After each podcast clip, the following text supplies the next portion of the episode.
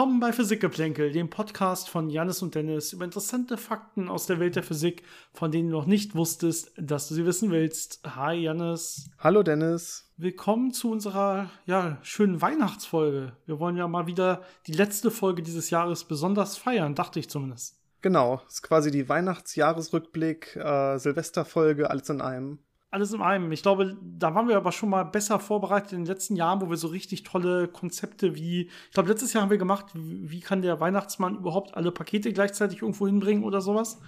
Naja, ein bisschen was Weihnachtliches haben wir uns heute auch überlegt, aber der Rest muss uns jetzt, glaube ich, so spontan einfallen. Wollen wir mal ein bisschen reflektieren, wie denn so das letzte Jahr für uns gelaufen ist? Ja, ich glaube, das äh, Wichtigste, was man dazu sagen kann, ist sehr gut von den von der Anzahl an Leuten, die uns insgesamt jetzt gehört haben. Also über die gesamte Zeit haben wir jetzt, glaube ich, über eine halbe Million Aufrufe gehabt. Das finde ich wahnsinnig beeindruckend. Am Anfang habe ich mit 10 oder 20 gerechnet. Aufrufen oder Millionen? Aufrufen.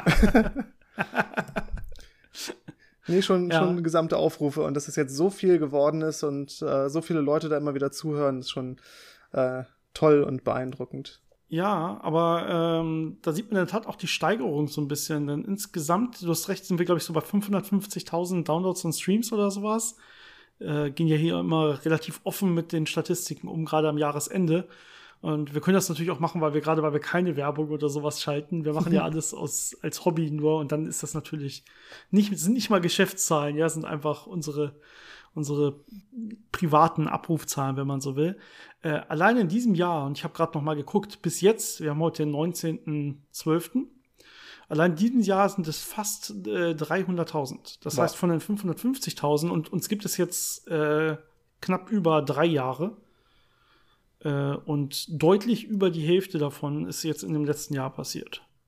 Also wie immer sehr schöne Steigerungen, die wir sehen. Gerade in den letzten beiden Monaten, muss man sagen, waren wir, glaube ich, jedes Mal über knapp über 31.000 Aufrufe pro Monat oder sowas. Hm, mhm. Finde ich stark. Hatten wir vorher so nicht. Äh, Finde ich wirklich stark. Und ja, das kann man, kann man nur dankbar sein. Allen Leuten, die es scheinbar interessiert, was wir hier so von uns geben, was wir hier so äh, zustande bringen. Ähm, wir hoffen natürlich, dass das so bleibt und wollen unser Bestes dazu tun, äh, beitragen, dass das Ganze so bleibt und es spannend gestalten. Müssen wir gucken, was uns für das nächste Jahr so einfällt, vielleicht an Besonderheiten, an neuen Ideen, die wir vielleicht einbringen können, um das Ganze ein bisschen aufzufrischen. Ich weiß nicht, ob du da Ideen hast, ob ihr Ideen habt als Hörer. Ich meine, wir sind da auch offen, so ein bisschen was auf den Kopf zu stellen oder eine neue Rubrik oder so, die wir ab und zu mal bringen können. Äh, wenn ihr da Ideen habt, machen wir, probieren wir sowas immer gerne aus. Manchmal haben wir sowas schon mal ausprobiert und haben es dann wieder fallen gelassen, weil es nicht so gut ankam, aber. Du meinst die Witzefolge? Oh, zum Beispiel die Witzefolge, ja. Das war es kam, glaube ich, nicht so gut an. Also zumindest wurde es nicht oft gehört, das kann ich nur sagen. Also wir wurden jetzt auch nicht gerade mit einem Shitstorm getroffen danach, aber wie das bei so Podcasts ist, ne, wenn man, wenn man irgendwie merkt, das ist nicht zu einem, dann schaltet man einfach ab und hört nächste Woche weiter. Hoffentlich. Oder man lässt es halt ganz sein, das wäre nicht so schön. Ähm, aber vielleicht machen wir irgendwann noch mal eine Witzefolge, Janis. Das ist eine Drohung. Ne? Wenn, wenn, mhm. uns, wenn ihr uns nicht genug Themenvorschläge schickt und uns irgendwann die Themen ausgehen, über so. die wir Sachen erzählen, und dann kommt noch mal wieder eine Witzefolge. Das ist jetzt hier quasi die, die Androhung. Aber dann nur die mathematischen Witze. Haben wir die Physikerwitze durch? Ich glaube. Ja. Ja.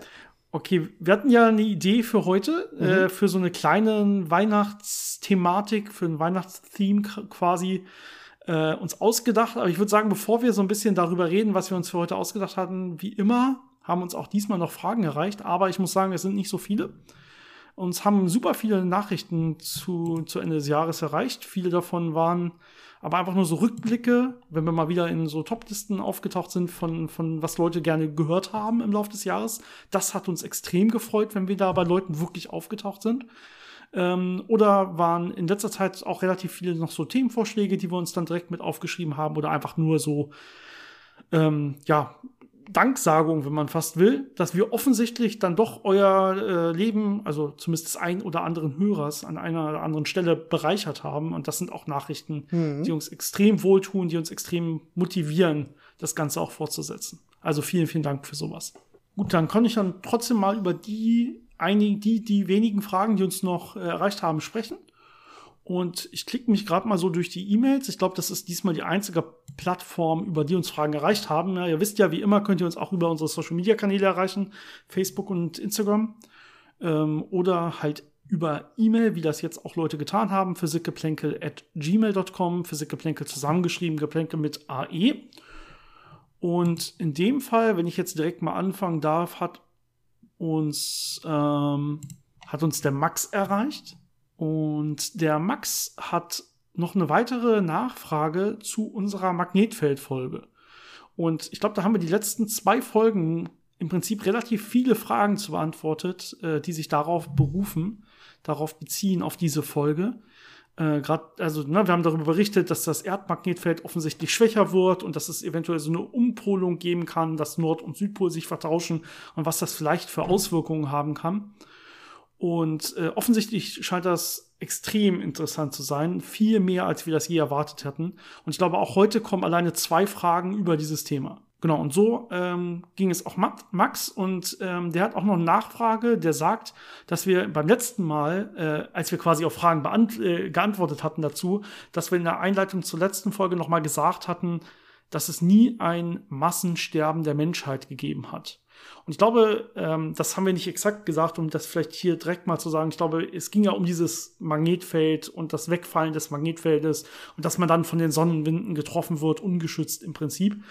Ähm, und die Aussage, soweit ich, ich hoffe zumindest, die Aussage war so, ähm, dass es aufgrund, also mit Korrelation zu diesem Wegfall des Magnetfeldes oder zu einer Umpolung, zu so einer Exkursion, wird das, wurde das ja genannt, ähm, dass es im, im Zusammenhang damit noch nie zu einer gemessenen, zu einem gemessenen Aussterben der, von der Menschheit gab, quasi. Und deswegen, deswegen, und da es schon öfter vorgekommen ist, sollte man sich deswegen vielleicht nicht allzu viel Sorgen machen. Das kann natürlich extrem Probleme geben und so weiter, aber zumindest, dass die Menschheit deswegen droht auszusterben, das haben wir, haben wir so ein bisschen zumindest lapidar daraus geschlossen, dass das vermutlich nicht passieren wird. Das war so ein bisschen das, was wir, glaube ich, gesagt hatten. Und Max spricht jetzt an, aber es gab ja doch bestimmt schon andere Massensterben im Verlauf der, der Menschheitsgeschichte. Äh, unter anderem zum Beispiel die Pest, die er anspricht, äh, die ja damals, je nach Zahlen, so ungefähr bis zum Drittel der Weltbevölkerung ausgerottet hat. Ja, und da ist natürlich die Frage einmal, äh, was ist ein Massensterben? Also wie definiert man das? Und ähm, worauf wir natürlich Bezug genommen hatten, war ja eben im Zusammenhang mit äh, Magnetfeldvariationen und wirklich einem bedrohlichen Aussterben. Es gibt ja diesen Unterschied zwischen, ich habe ein Massensterben, also ein nicht unerheblicher Anteil von einer Spezies stirbt innerhalb von einer kurzen Zeit äh, aufgrund von irgendwelchen Umwelteinflüssen. Und ich habe wirklich etwas, was äh, ja eine Spezies ans ins Aussterben bringt oder kurz vors Aussterben bringt. Und das ist ja nochmal ein riesiger Unterschied. Und man sieht ja bei der Pest, die hat äh, zwar ja ein Viertel bis ein Drittel der Weltbevölkerung äh, ungefähr, je nach Schätzung, äh, sterben lassen, was schon so erstmal signifikant ist. Aber für das Überleben der Spezies selber war das eher unerheblich, weil ja, wie gesagt, äh, die, die Mehrheit wirklich überlebt hat und äh, die Mehrheit hat so viel genetische Varietät, dass es da auch nicht Probleme gibt, irgendwie diese, diesen Verlust wieder aufzuholen und äh, weiter zu wachsen, was man ja jetzt auch sieht. Ich meine, damals war die Weltbevölkerung nicht mal 500 Millionen Jetzt haben wir sowas wie acht, neun Milliarden. Also man sieht, dass das dem der gesamten menschlichen Entwicklung keinen Abbruch getan hat, auch wenn es natürlich damals signifikant war. Und ja, wie gesagt, wir hatten uns äh, vor allem darauf bezogen, dass es nichts mit dem Magnetfeld zu tun hatte. Ich weiß nicht, ob man das noch extra erwähnen muss, aber die Pest hat nichts mit Magnetfeldveränderungen zu tun. ich ähm, glaube, das war auch selber klar, als Max gut, das geschrieben gut, gut. hat. Ja. Weil mittlerweile, mittlerweile muss man ja auch sowas äh, betonen, dass äh, Mikrowellen ja. oder Magnetfelder nichts mit äh, Krankheiten zu tun haben. Nee, die, die Pest wurde ausgelöst von 5G-Chips, die Bill Gates damals eingesetzt hat. Ach ja, stimmt, stimmt. Ich glaube schon. oh Mann, oh Mann, oh Mann. Ja. Ja.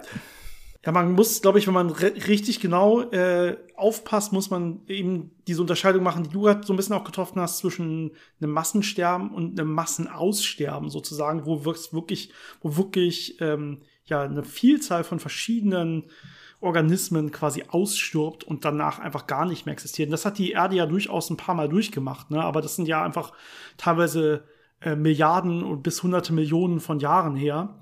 Und so lange gibt's die Menschheit ja noch gar nicht. Ja? Je nachdem, was man jetzt als Beginn der Menschheit zählt, sind es ja irgendwie, was weiß ich, 50, 60 Millionen Jahre oder sowas.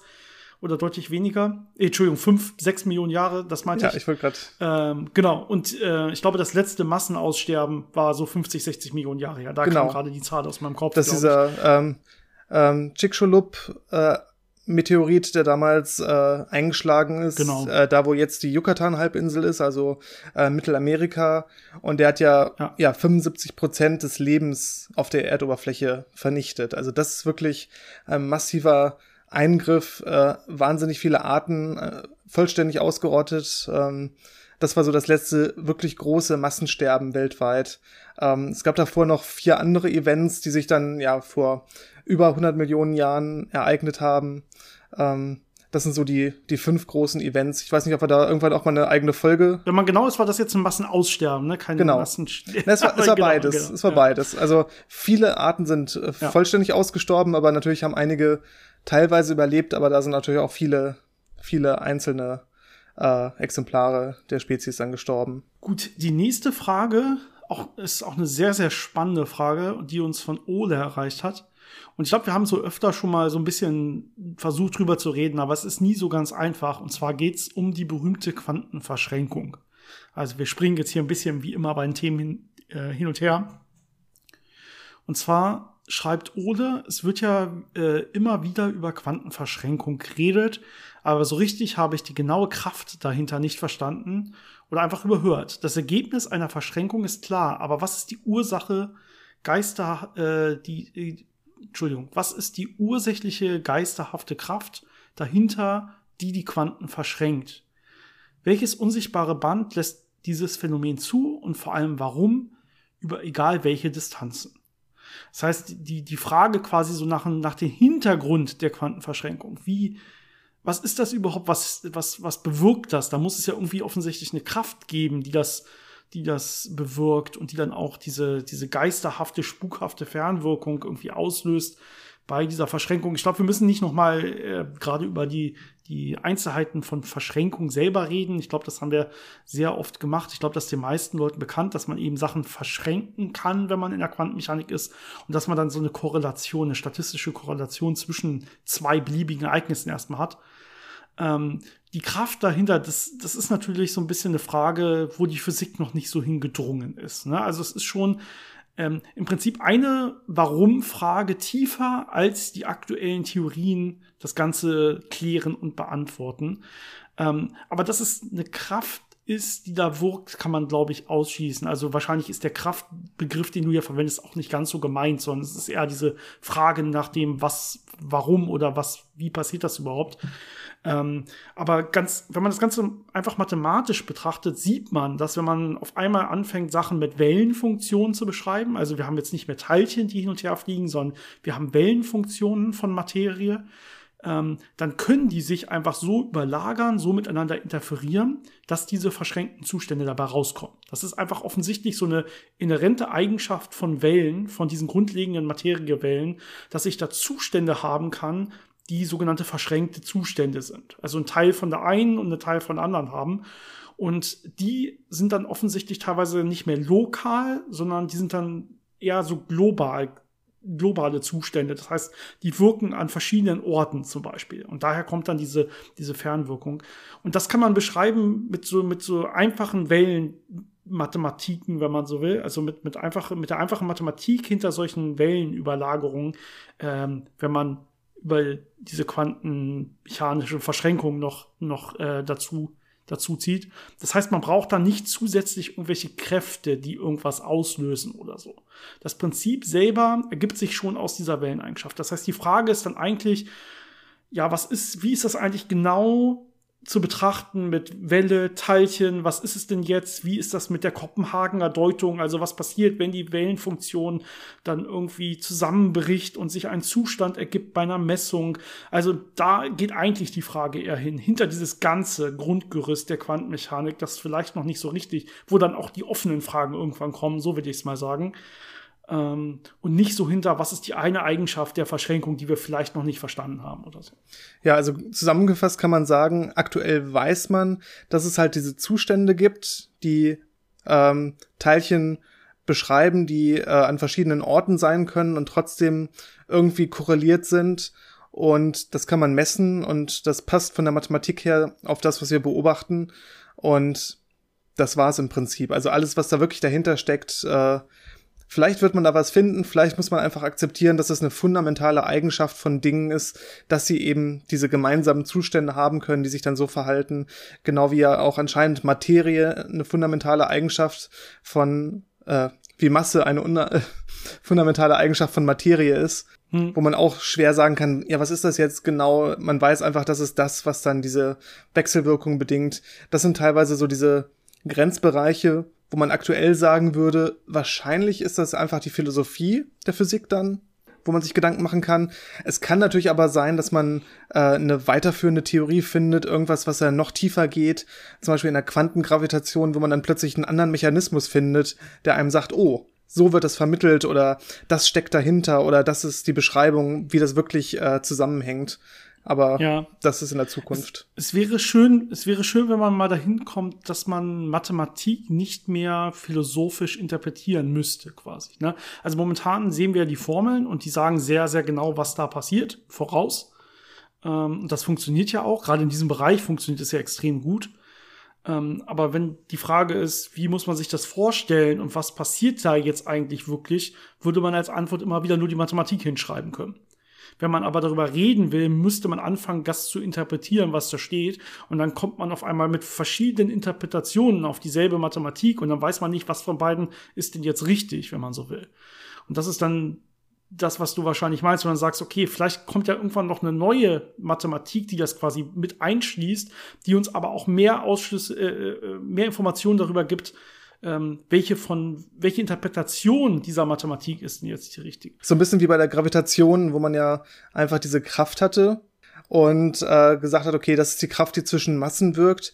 Und dann hat man äh, diese allgemeine Relativitätstheorie gefunden, die einem sagt, ja, das ist so, weil da eine geometrische Interpretation dahinter steckt mit Krümmung und wie sich das dann gegenseitig beeinflusst. Und man könnte sich vorstellen, dass es vielleicht auch so eine Erweiterung gibt äh, von der Quantenmechanik, wo man dann ja noch einen anderen Blick darauf bekommt und versteht, warum bestimmte Sachen so interagieren, wie sie das mhm. tun. Ja, wobei eine Gravitation ist ähnlich. Ne? Das ist auch diese Krümmung ist ja eine Art, diese Mathematik zu interpretieren, wenn man so will. Und es gibt ja auch andere Ansätze, die ohne Raumkrümmung auskommen, aber dieselbe Mathematik quasi beschreiben. Es ist so ein bisschen immer die Frage, wie interpretierst du das Ganze und was ist jetzt wirklich richtig? Und ja, ob man das jemals sagen können wird oder ob man letztendlich dann doch dabei bleibt, dass halt die Sprache der Natur ist die im Prinzip die Mathematik und die ist halt richtig. Und was wir uns jetzt darunter vorstellen, ist erstmal egal und uns überlassen. Im Prinzip. Es kann auch sein, dass es so ist, ja.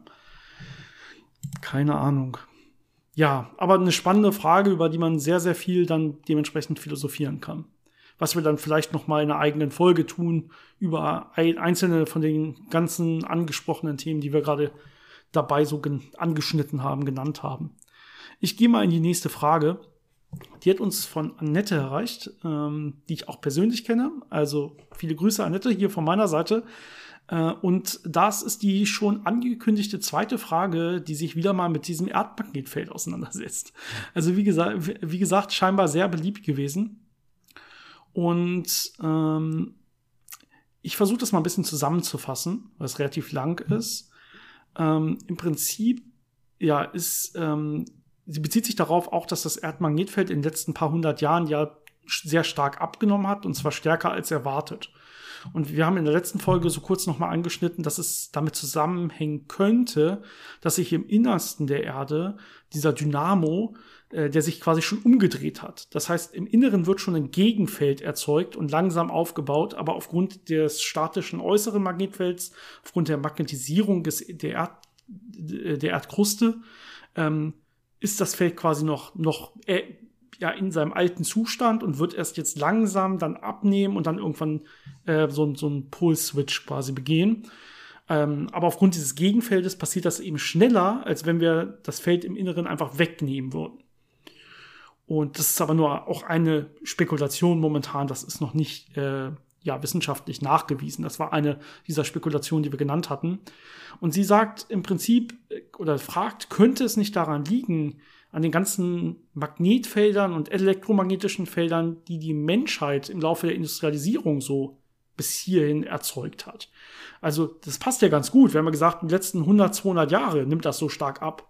Ja, das heißt, ihre Frage ist im Prinzip, kann das damit zusammenhängen, dass wir irgendwie ja vielleicht gerichtete Magnetfelder erzeugen oder so, ohne es richtig gemerkt zu haben und die einfach dagegen wirken. Ja, dass die dafür sorgen, dass global wirklich das Erdmagnetfeld letztendlich weniger erscheint, ohne dass es wirklich schwächer geworden wäre.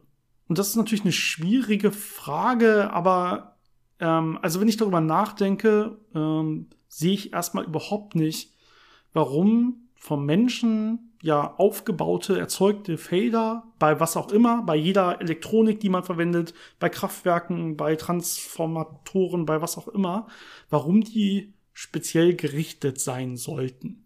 Ja, es ist ja völlig willkürlich, wie da jetzt gerade die Spule liegt und in welche Richtung sich da jetzt ein Magnetfeld aufbaut. Und dementsprechend sollte sich das auch global auf jeden Fall komplett wegmitteln. Da gibt's, glaube ich, keinen Grund, warum das nicht so sein sollte. Und selbst wenn es so wäre, dass sich an manchen Stellen lokal sowas vielleicht äh, dann doch nicht zu Null wegmitteln sollte, sondern zu irgendwas anderem, könnte man das auch messen und rausrechnen. Also man kann ja an verschiedenen Stellen messen, man kann ja an verschiedenen Höhen messen, äh, man kann durchaus unterscheiden zwischen lokalen Feldern und globalen und dem globalen Aussehen des, des, des Erdmagnetfeldes. Die, die Messmethoden und die Auflösungen und so weiter sind gut genug heutzutage, dass man das exakt voneinander unterscheiden kann äh, und ja auch benutzen kann. Also du, man kann ja auch ähm, die Änderung von lokalen Feldern nutzen, um dann zum Beispiel irgendwelche Vorkommen, Rohstoffvorkommen zu finden unter der Erde und so weiter. Ähm, man verwechselt das dann nicht mit dem globalen Feld an der Stelle. Was man vielleicht auch noch dazu sagen kann, ist, das Erdmagnetfeld ist ja relativ statisch. Und ich glaube, die meisten Magnetfelder, die wir so produzieren, sind ja eher dynamisch, das heißt bei irgendwelchen Frequenzen von 50 Hertz oder viel höher, weil ja die meisten äh, Stromnetze zum Beispiel, die meisten Geräte eben mit Wechselstrom fungieren. Äh, und ja, dementsprechend hat man dann natürlich da ähm, sowohl im Mittel natürlich äh, kein statisches Magnetfeld, weil es einfach oszilliert die ganze Zeit. Es mittelt sich dann raus. Und äh, weiterhin sind die Magnetfelder, die da entstehen, natürlich auch sehr klein. Äh, und weil die natürlich mit, äh, also die Magnetfeldstärke mit 1 durch r Quadrat dann abfällt, äh, wird nicht viel Effekt auf größeren Distanzen da sein. Das heißt, wenn man wieder ein Stück weggeht von der Elektronik, dann sollte man eine ganz gute Messung machen können, ohne eben von diesen ganzen äh, kleinen Einflüssen gestört zu sein. Auch wenn das relativ viele sein können. Ja, also gerade dieses schnelle Abfallen, ne, die, die Magnetfeldkraft, die man dann für Messungen und sowas benutzt, ist ja ne, natürlich eine 1 durch R Quadrat Kraft, die man da misst, Kraftwirkung. Äh, das heißt, da, wo man diese großen Veränderungen misst, das ist ja teilweise komplett auf den Ozeanen. Ne? Wenn sich diese, wir hatten ja darüber gesprochen, dass es diese Multipolverschiebungen gibt auf der Erde und so weiter. Und das ist mitten auf dem Ozean. Ähm, das wird nicht irgendwie von in der Nähe am Land stehende Kraftwerke oder so passieren. Das ist völlig ausgeschlossen. Ne? Das, ist, das sind wirklich Effekte, die von der Eigenmagnetisierung der Erde ausgehen. Aber was vielleicht noch ganz interessant ist dabei, ähm, was man nicht vergessen darf, wenn man zum Beispiel ein Schiff fährt und einen Kompass hat und versucht sich dann äh, nach Norden auszurichten mit diesem Kompass, muss man immer beachten, dass die meisten Schiffe natürlich aus Metall sind und auch eine gewisse Magnetisierung haben und diesen Kompass dann so ein bisschen ablenken. Das heißt, sowas, solche Effekte hat man schon, wenn man äh, Magnetfeldrichtung messen möchte und zu viel Metall um sich rum hat oder die, ne, auch in einem Flugzeug zum Beispiel ist äh, und da gewisse Teile hat, das beeinflusst dann schon so ein bisschen die lokale Messung und äh, das wird dann typischerweise berücksichtigt und korrigiert, weil man sonst ja, leicht mal daneben äh, landen kann. Aber das ist mhm. jetzt nicht, äh, dass das wirklich das Erdmagnetfeld, was man ja auch an verschiedenen Orten, zum Beispiel in der Luft mit Luftballons und so äh, messen kann, äh, dass das da groß von beeinflusst wird. Ja, und hier ist es ja auch wieder so, dass man es offensichtlich weiß. Also du kennst dann den statischen Erdmagnetfeldanteil und den, der drauf addiert wird durch irgendwelche anderen Effekte. Und du kannst es sauber voneinander trennen. Ne, das heißt, man weiß schon, wenn man jetzt nur das Erdmagnetfeld beschreiben will, kann man auch eigentlich nur das Erdmagnetfeld beschreiben und sich dann, und diese Änderungen, über die wir geredet haben, die gehen halt darüber, ne? die gehen halt, die drehen sich halt um das Erdmagnetfeld und nicht um irgendwelche extern erzeugten Magnetfelder, die man ansonsten noch messen und rausrechnen könnte und wie auch immer. Ja. Gut, ich hoffe, das hat so ein bisschen deine Frage beantwortet, ein bisschen Licht ins Dunkel gebracht. Wenn nicht, schreib uns gerne nochmal dazu. Ja, ich glaube, das war's sogar jetzt auch schon mit den Fragen für heute. Ähm, aber bevor wir in das große Weihnachtsthema einsteigen, würde ich noch äh, ganz kurz was zwischenschieben, äh, was nämlich gerade oder halbwegs gerade zumindest relativ spannend passiert ist und dann auch überall in den, in den Nachrichten war. Nämlich der bisher ja erste Atmosphärendurchflug durch die Sonne von der Parker Solar Probe. Ich glaube, das müssten die meisten ja mitbekommen haben. Das heißt, wir sind so nah wie noch nie zuvor an die Sonne rangekommen und versuchen jetzt natürlich ganz viel zu messen und Neues rauszufinden über die Sonne, was wir bis bisher noch nicht wussten. Ja, man könnte sogar fast sagen, man ist fast in die Sonne reingeflogen. Natürlich nicht in den Teil, wo es sehr dicht und extrem heiß wird und Sachen dann kaputt gehen. Aber so eben, wie du sagtest, in die, in die Corona, in die Atmosphäre. Also in diesen äußeren Bereich, wo man schon relativ hohe Temperaturen hat, aber eine sehr geringe Dichte. Das heißt, man kann da noch gut durchfliegen ohne sich extrem aufzuheizen. Aber das ist gerade dieser spannende Bereich, der da untersucht wird, wo dann so Fragen geklärt werden wie, wie kommt es überhaupt dazu, dass die Temperaturverteilung da außen so ist, wie sie ist, äh, weil man da sehr hohe Temperaturen hat. Das heißt, Teilchen werden sehr stark beschleunigt. Man hat Magnetfelder und dann eben diese ganzen äh, dynamischen Effekte wie so äh, Massenauswürfe und diese Magnetfelder, die rausgeschleudert werden.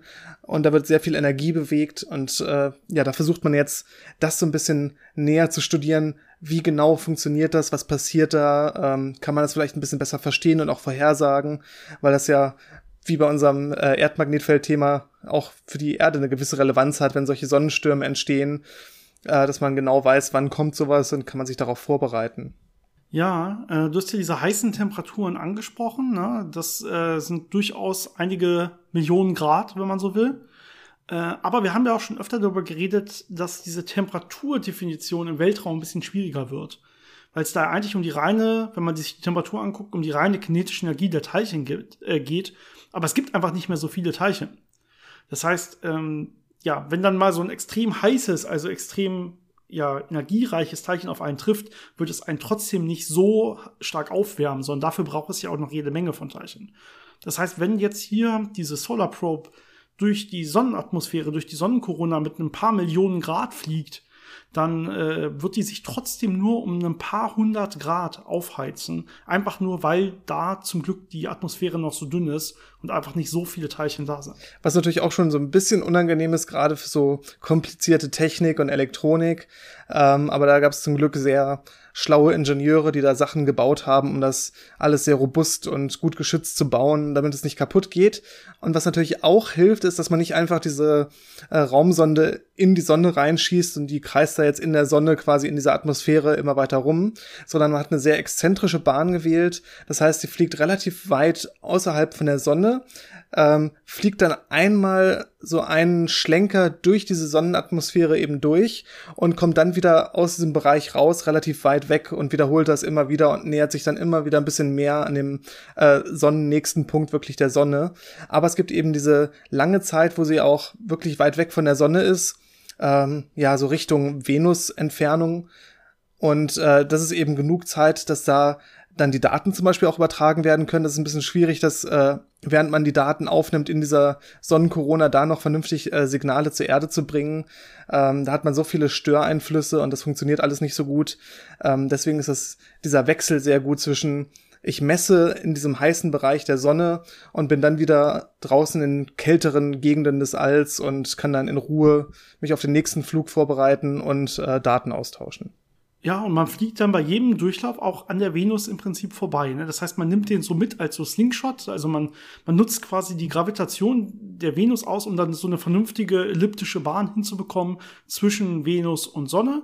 Und dann äh, äh, fliegt man quasi immer kurz an der Venus vorbei, wieder Richtung Sonne zurück, dann einmal hintenrum bei der Sonne durch die Atmosphäre durch.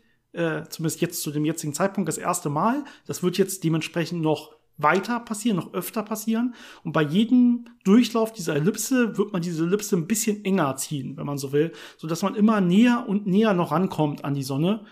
Ähm, bis dann, ich glaube, aktuell geplant ist es, und das ist jetzt wieder passend zu Weihnacht, zum Weihnachtsspecial, am 24. Dezember 2024, also Weihnachten in drei Jahren, da soll dann der sonnennächste Punkt dieser Mission äh, erfolgen.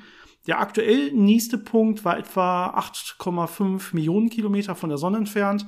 Und dieser äh, nächste, also nächstgelegene Punkt soll dann knapp über sechs Millionen Kilometer noch entfernt sein, der dann in drei Jahren erreicht wird.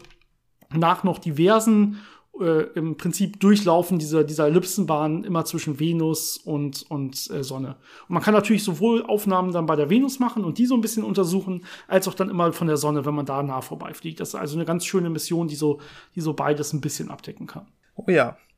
Können wir ja in drei Jahren wieder ein Special drüber machen und dann über die äh, einzelnen Ergebnisse ein bisschen mehr erzählen.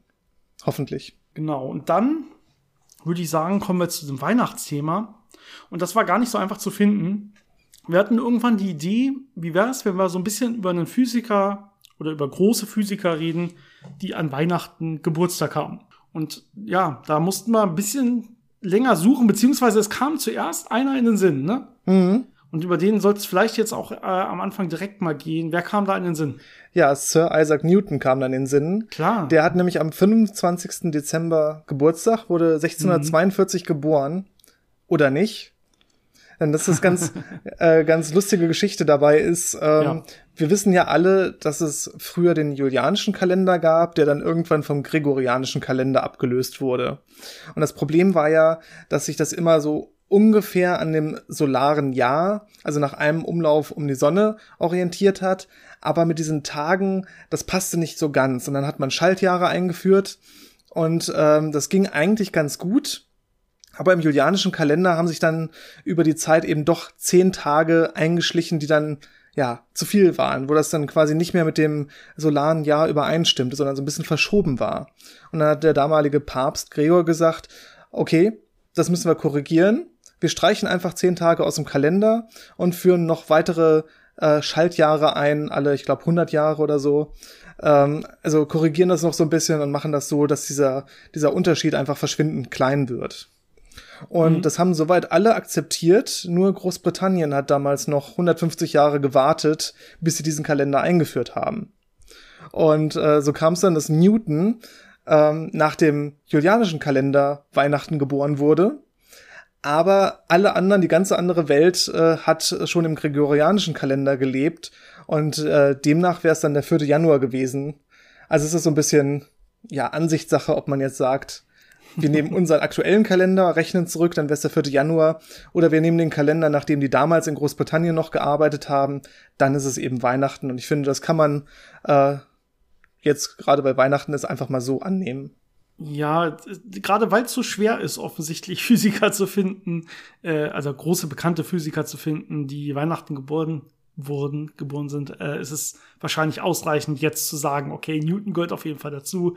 25. Dezember nach seinem damals verwendeten Kalender. Ich meine, das muss ja reichen. Uns ist im Nachhinein sogar noch ein weiterer eingefallen, der, oder wir haben einen weiteren gefunden. Ja, man überlegt ja nicht und irgendwann fällt einem das ein, sondern das ist schon einfach eine Google-Suche, die man macht. äh, uns ist noch ein weiterer, wir haben noch einen weiteren gefunden, der auch Weihnachten Geburtstag ist. Da würde ich sagen, da gucken wir am Ende noch mal kurz drauf. Genau. Äh, und ähm, Newton äh, gewinnt hier, hat hier zumindest klar die Nase vorn, was das, was, äh, äh, was so die physikalischen Erkenntnisse angeht und ähm, die Größe, die man dann so auch hinterlassen hat ähm, in der Physik, wofür Newton natürlich extrem bekannt war. Vielleicht einmal ganz kurz vorweg das zu erwähnen. Ich meine, woher kennt man so Newton? Ich glaube, jeder kennt Newton. Und äh, jeder kennt vielleicht diese klassische Geschichte mit dem Apfel, der Newton auf den Kopf gefallen sein soll und aufgrund dessen er dann irgendwie das Newtonsche Gravitationsgesetz aufgestellt hat. Ne? Newtonsche Gravitationsgesetz im Prinzip die Erkenntnis, dass die Gravitationskraft äh, auch mit R Quadrat abfällt. Das ist so ein bisschen zusammengefasst das, was Newton in dem Bereich quasi gemacht hat. Äh, da hat er sich so ein bisschen beschäftigt mit äh, den Theorien, die es damals dazu so gab, zur Gravitation, also von Galilei und Kepler. Und er hat das dann im Prinzip ähm, ja, konnte er das ganz gut beschreiben, wenn man von so einer Gravitationskraft ausgeht, die mit R Quadrat abfällt. Ob das wirklich von ihm, äh, von ihm kam, da können wir gleich noch mal näher drauf eingehen. Und auch, ob das wirklich mit dem Abfall so war, vielleicht, da können wir gleich auch noch mal drüber reden. Aber das ist natürlich das, wo er bekannt geworden ist. Und man kennt ihn natürlich auch noch so ganz besonders von den Newtonschen Gesetzen. Ja, diese drei Newtonschen Axiome äh, der Mechanik. Das heißt, diese klassische Mechanik ist ja im Prinzip begründet von Newton äh, der damals dann auch an der Mathematik dazu mitgearbeitet hat. Ähm, Und ähm, ja, das sind, glaube ich, so die beiden großen Erkenntnisse, die man Newton zuschreibt. Was vielleicht noch ganz interessant ist dazu, ein guter Teil seiner Arbeiten und Erkenntnisse hat er im Homeoffice gemacht.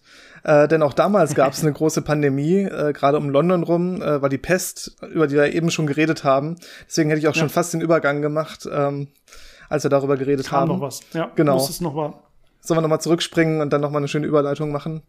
Ähm, genau, aber die Pest hat damals in äh, England grassiert und äh, deswegen hat er dann seine Studien zu Hause gemacht und hat in der Zeit eben sehr viele Sachen ausgearbeitet und sehr viele Erkenntnisse gewonnen. Das heißt, auch damals schon gab es die gleiche Problematik wie heute immer noch und manche Leute haben es sehr gut genutzt, äh, andere Leute haben ganz viel Netflix geguckt. Ich weiß nicht, ob es damals auch schon äh, was ähnliches gab, was man tun konnte. Aber ja, sehr die spannend. haben auch schon über die schlechte Digitalisierung geklagt, da bin ich bin ziemlich sicher. Genau. Ähm, was vielleicht auch noch ganz äh, interessant ist, äh, wo wir noch ein bisschen drauf eingehen können, ist, was du gerade schon angedeutet hast, seine Erkenntnisse. Ähm, das war ja nie einfach nur er, der Sachen herausgefunden hat und dann war alles gut, sondern es gab da immer so ein bisschen Reibereien, weil er auch eine sehr ja, exzentrische Persönlichkeit hatte, ähm, hat er sich gerne mit seinen Zeitgenossen angelegt. Es gab da diese zwei äh, relativ berühmten Beispiele. Äh, den einen kennen wir natürlich ganz gut, äh, weil er hier aus Hannover kam, Gottfried Wilhelm Leibniz. Äh, mit dem gab es ein bisschen Streit darüber, wer jetzt eigentlich die äh, Differentialrechnung als erster erfunden hat, weil die beide zeitgleich ähm, das ja veröffentlicht haben und, und entwickelt haben. Und dann gab es natürlich Streitereien darüber, wer war jetzt der Erste und hat möglicherweise der eine davon gehört, was der andere gemacht hat und hat es dann einfach geklaut. Ähm, das ist so so ein bisschen ein Muster, was sich bei Newton so durchzieht, äh, denn der andere Kollege damals, äh, mit dem es auch relativ viel Streit gab, war äh, Robert Hooke. Müssten die meisten aus der Schule sogar kennen, von dem Hookschen Gesetz, also das Federgesetz, das quasi die Auslenkung bei einer Feder proportional zur Kraft ist.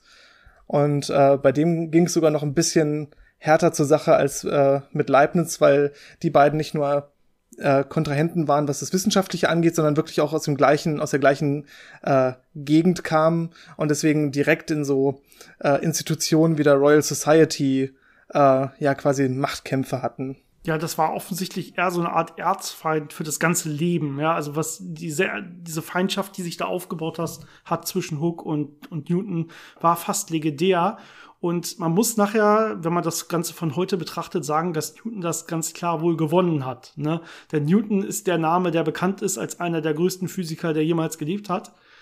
Und ähm, ja, von Hook gibt's nicht mal mehr ein Bild äh, was wohl Newton zu verdanken ist, wenn man den Geschicht Geschichtsschreibungen so glaubt. Ähm, das heißt, am Anfang war es in der Tat, du hast ja Royal Society und so angesprochen, äh, gesprochen, so große Wissenschaftsakademie in den Vereinigten, äh, im Vereinigten Königreich und ähm, dass am Anfang der ähm, ja, Hook relativ groß war und Newton dann auch äh, gesagt hat, ähm, ich mache das alles alleine, lasst mich in Ruhe, ähm, ich will mit dem quasi nichts zu tun haben sehr vereinfacht gesprochen. Ja, wir fassen das jetzt so ein bisschen vereinfacht polemisch zusammen, wenn man so will. Ähm, Geschichtswissenschaftler werden uns jetzt wahrscheinlich dafür auf die Finger hauen, aber ich glaube, das muss so reichen. Und ähm, letztendlich aber Newton dann durch seine Erkenntnisgewinnung und was das Ganze dann auch bedeutet hat, immer weiter nach vorne gedrungen ist und letztendlich ähm, so viel Einfluss hatte, dass er gesagt hat, äh, wir streichen Hooks Namen aus all den Veröffentlichungen, wo er was mit zu tun hatte und wir löschen und vernichten alle Bilder, die es von ihm gibt so dass es wirklich heute so aussieht, als würde es kein einziges Bild mehr von Hook geben. Keiner weiß mehr, wie der jemals ausgesehen hat. Ja, es gibt so ein paar Zeitzeugenberichte, äh, die beschreiben, wie er ausgesehen hat. Und es gibt ein Bild, wo es sein könnte, dass es Hook war, der abgebildet ist, oder ein anderer Mathematiker aus der Zeit. Das weiß man nicht so ganz. Und es muss ein Porträt gegeben haben, damals in der Royal Society. Aber ja. ähm, als die dann auf Newtons Wunsch umgezogen ist, ist dieses Porträt anscheinend verschollen oder verloren gegangen. ähm, deswegen genau ist da nichts bisher aufgetaucht und äh, ja, es ist ein bisschen schade, weil Hook auch ein sehr großer ähm, Wissenschaftler war, wenn man sich das mal anguckt. Also er hat auch, wie das äh, für einige von diesen genialen Köpfen der Zeit äh, typisch war, ganz viele verschiedene Bereiche gehabt, in denen er gearbeitet hat. Äh, Astro Astronomie natürlich, ähm, aber auch Paläontologie, hat sich über das äh, Gedächtnis des Menschen Gedanken gemacht. Er hat äh, anscheinend an Uhren gebastelt ähm, also querbeet äh, Sachen gemacht und herausgefunden, eben auch äh, Gravitationstheorie und Mechanik äh, erarbeitet, was ja Newton auch gemacht hat. Also ähm, sehr faszinierender Charakter und sehr viel äh, Erkenntnisgewinnung. Ich habe ja gerade über die beiden großen Sachen äh, schon gesprochen, mit denen wir heute so Newton assoziieren. Eine Sache, mit, die er vorher gemacht hat, ähm, war die Optik. Da hat er relativ viel auch zu aufgestellt, hat eine große Schrift rausgebracht dazu, äh, die so seine Werke zusammengefasst hat zu der Zeit, äh, die einfach Optics heißt. Und da beginnt eigentlich so das Ganze dann auch mit Hook. Ja, da, hat, äh, da hatten die im Prinzip äh, komplett unterschiedliche Ansichten und äh, haben dann so ein bisschen in dieser Royal Society auch gegeneinander gekämpft, mit wessen Theorie ist jetzt eigentlich die richtigere man muss sagen, dass hier auch, ähm, dass die Theorien zu der Zeit ähm, noch also sogenannte Korpuskeltheorien waren. Das heißt, die kannten noch nicht Photonen und elektromagnetische Felder und so, sondern dachten eigentlich noch, dass Lichtteilchen kleine Teilchen wären, die eine gewisse Masse hatten. Und ähm, ja, kam ansonsten aber schon relativ weit mit diesen Korpuskeltheorien. Wir haben ja schon mal ein bisschen näher darüber, darüber geredet, als wir so über die Geschichte der Physik geredet haben und wie sich das Ganze dann entwickelt hatte und wie man dann auch irgendwann den Schritt geschafft hat hin zu den Photonen, wie wir sie heute kennen. Ähm, aber ähm, Newton war wohl dann der Erste, der im Zusammenhang mit der die Farblehre halbwegs vernünftig erklären konnte und zum Beispiel auch zeigen konnte, mit Hilfe eines Prismas, dass weißes Licht einfach nur ähm, die Kombination von allen, allen, allen anderen Farben ist. Das heißt, das weißes Licht zusammengesetztes Licht ist. Ja, das heißt, Newton konnte da so diese ähm, additive Farblehre im Prinzip das erste Mal überhaupt erklären und aufstellen und hat die Farben damals im Prinzip in Zusammenhang mit der Größe der Korpuskeln gebracht, wenn man so will. Also je größer so ein Teilchen, ähm, desto ja, mehr Energie hat es dementsprechend eine andere Farbe, was ja dem sehr nahe kommt, was wir heute kennen, einfach nicht mit Größe von Teilchen, sondern wirklich nur mit Energie, ja, also die Wellenlänge, je kleiner die Wellenlänge, desto größer die Energie und desto anders wird dann letztendlich die Farbe, die wir, wie wir sie wahrnehmen. Das heißt, er kam der Sache relativ nah und hat da die ersten großen äh, Grundlagen wirklich in der Physik geschaffen, bevor es dann weiterging. Vielleicht so ein bisschen äh, zu seinem Charakter noch und zu seinen äh, Interessen. Er hat auch sehr viel Alchemie betrieben, was ja gerade aus heutiger Sicht nicht mehr wirklich eine Wissenschaft ist, aber es war anscheinend ein sehr großes Interesse von ihm. Und äh, es scheint so, dass das auch am Ende äh, wirklich sein, sein Ende besiegelt hat und auch seinen Charakter irgendwann verändert hat. Denn Alchemie äh, ist ja so die, diese, ja, so ein bisschen magische Chemie und typische Substanzen, die man da benutzt, sind unter anderem Quecksilber. Und er hat wohl sehr viel Quecksilber verwendet und äh, sich damit anscheinend über die Zeit vergiftet. Ähm, als er dann auch äh, wahrscheinlich daran gestorben ist bei der Autopsie, wurde festgestellt, dass er sehr viel äh, Quecksilber im Körper hatte. Und das geht natürlich mhm. auch aufs äh, Nervensystem und verändert äh, die, die geistigen Fähigkeiten, das Verhalten. Das heißt, gerade in seinen späteren Jahren, wo er noch exzentrischer wurde, kann natürlich auch ein Teil darauf zurückgeführt werden, wahrscheinlich, äh, dass er einfach ja mit zu viel Quecksilber gearbeitet hat. Was auch Tja. sehr spannend ist. Ist ja einigen Forschern so gegangen, äh, wo man früher noch nicht so genau wusste, was ist jetzt gefährlich und was ist nicht gefährlich, dass man dann daran noch verstorben ist. Ne? Das ist, die Sicherheitsvorkehrungen waren auch noch nicht so groß, wie sie heute dann teilweise sind. Ähm, genau, wenn wir mal in die, äh, in diese Konfrontation mit Hook, wenn wir die mal weiterspinnen, ähm, da gab es jetzt den ersten großen Streit mit der Optik und Newton hat sich damals noch zurückgezogen vor allen Dingen. Das ist quasi diese erste große Phase, wo äh, Hook in dieser Royal Society noch ein bisschen größer war.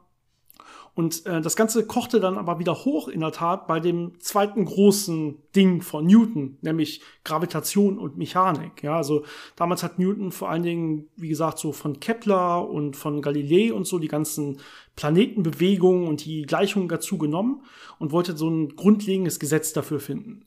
Und dafür brauchte er einmal die mechanischen Grundlagen, das heißt diese Newtonschen Axiome und dann musste er zusätzlich noch sagen, okay, wenn ich jetzt hier über Kräfte rede auf einmal und das habe ich jetzt eingeführt und ich weiß, wenn ich eine Kraft habe, wie verändern sich dann die Bahnen von Körpern, dann muss ich jetzt noch rausfinden, was ist denn eigentlich diese Gravitationskraft?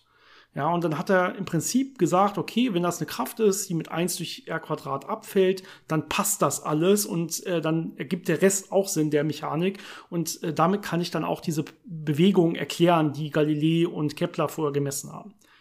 Da hat sich dann auf einmal auch Hook zu Wort gemeldet und hat gesagt, na, das hat er von mir geklaut.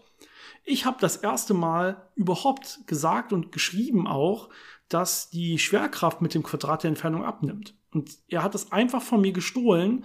Das Dumme war, in der Phase, an der Stelle konnte Hook das dann beweisen, weil das Briefe waren, die er quasi mit Newton ausgetauscht hat, die dann auch zum Vorschein kamen, äh, wo Hook das das erste Mal erwähnt hat. Und Newton hat zu dem Zeitpunkt noch angenommen, dass die Gravitation entweder konstant oder linear ist, äh, linear abfällt und ähm, konnte sich dementsprechend noch nicht so richtig einen Reim machen. Und jetzt mit diesem Einfluss von Hooks 1 durch R Quadrat ergab dann auf einmal alles Sinn auf Newtons Seite. Und später hat Newton dann auch eingeräumt, ja, er hat mich da quasi auf den richtigen Weg gestoßen. Also er hat nicht eingeräumt, hier, er hat recht und ich habe das geklaut, sondern er hat dann so leicht eingeräumt, okay, er hat mich da in die richtige Richtung geschoben und ich habe dann aber den Rest quasi äh, passend gemacht und, und alles erfunden. Aber es ging quasi weiter. Es fing mit der Optik an, mit dem ersten großen Ding von Newton und ja, Gravitation und Mechanik, da ging dieser Streit extrem weiter und da behielt dann am Ende Newton die Oberhand so ein bisschen anderer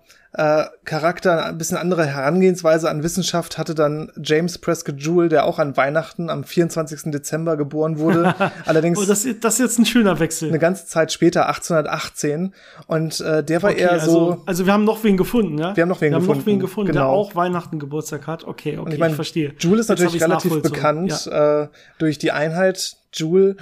Ja. Ähm, aber er war halt eher so jemand, der nicht so dieses äh, breite, ganze Wissenschaft äh, machen, wie die äh, ja 200 Jahre vorher das gemacht haben, sondern er hatte eher so dieses äh, so ein bisschen äh, ja, ich habe Interesse und ich mache da mal so ein bisschen was, ich mache mal ein paar Experimente, weil mich das interessiert, aber ich mache eigentlich eher mhm. so ähm, ja Geschäfte und ähm, ist halt eher so ein Freizeitwissenschaftler und nicht so ein Vollblutwissenschaftler, der sich dann äh, komplett da reinstürzt. Ja. Und hat nie richtig an der Uni gelernt, sondern genau. war, hat er Privatunterricht bekommen, hat sich ein bisschen damit beschäftigt.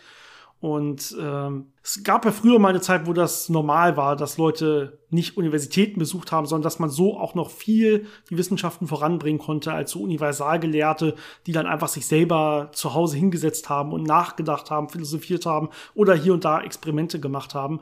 Ähm, aber in der Zeit, wo er gelebt hat, ähm, so hat er gelebt 1818 bis 1889 war das eigentlich schon nicht mehr so.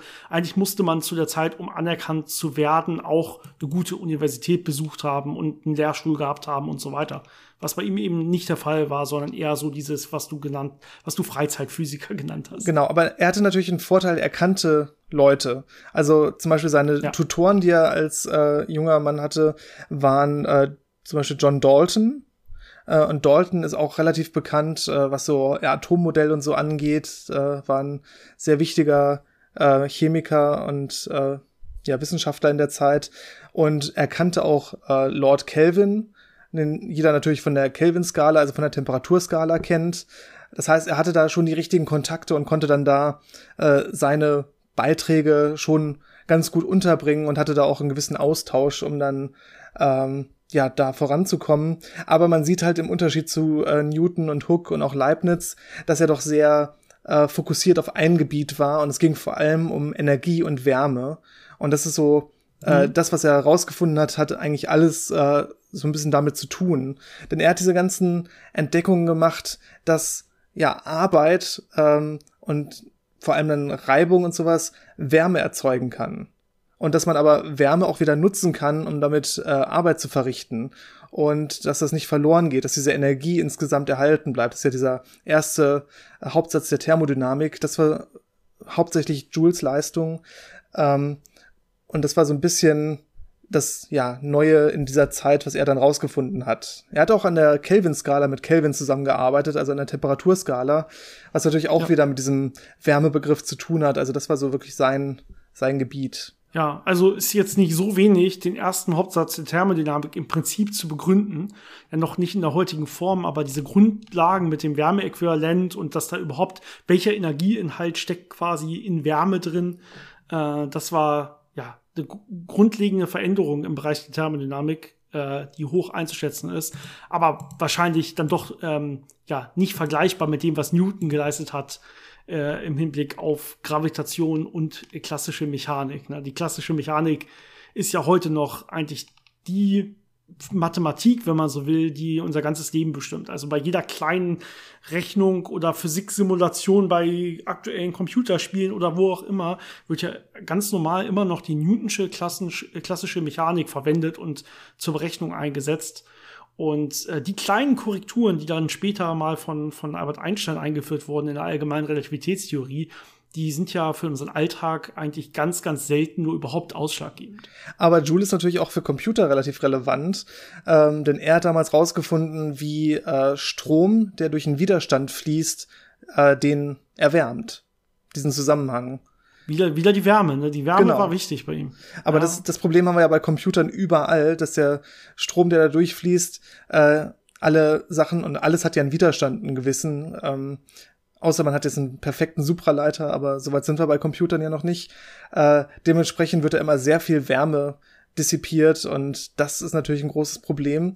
Äh, dementsprechend ist Joule dann auch bei allen ja, grundlegenden Sachen mit Computern und Computerspielen immer dabei, mhm. wo Newton dann quasi Anwendung findet, ist Joule im Hintergrund und trägt die Wärme bei. Sehr gut. Sehr schön gesagt. Also wir haben hier zwei große Physiker, äh, auf jeden Fall. Äh, der eine wahrscheinlich einer der größten, die wir je hatten auf dieser Welt mit Newton. Da würden, würden wahrscheinlich die meisten in die Top Ten Liste packen, schätze ich. Äh, auf jeden Fall. Äh, zumindest wenn es um Physiker geht und nicht nur Leute, die reine Mathematik gemacht haben. Da kommen wahrscheinlich auch noch andere Namen dann. Und ähm, beide so ungefähr Weihnachten, Geburtstag, ja, je nach Kalender haben wir gelernt, so ein bisschen. Und äh, ja, ich würde sagen, Janis, äh, wir lassen das Jahr ruhig ausklingen. Ich sehe gerade Folge schon wieder fast eine Stunde. Ich glaube, wir gehen langsam in unsere hoffentlich, also zumindest aus meiner Sicht, habe ich, denke ich, wohlverdiente Winter, Winterpause, Würde Weihnachtspause. Ich auch sagen. Und es geht so in ungefähr vier Wochen weiter. Plus, minus. Ich glaube, wir wollen es noch nicht genau festlegen. Ihr erfahrt dann davon auf unseren Social Media Kanälen und zur Not kommt dann ja einfach die Folge raus. Also bleibt abonniert.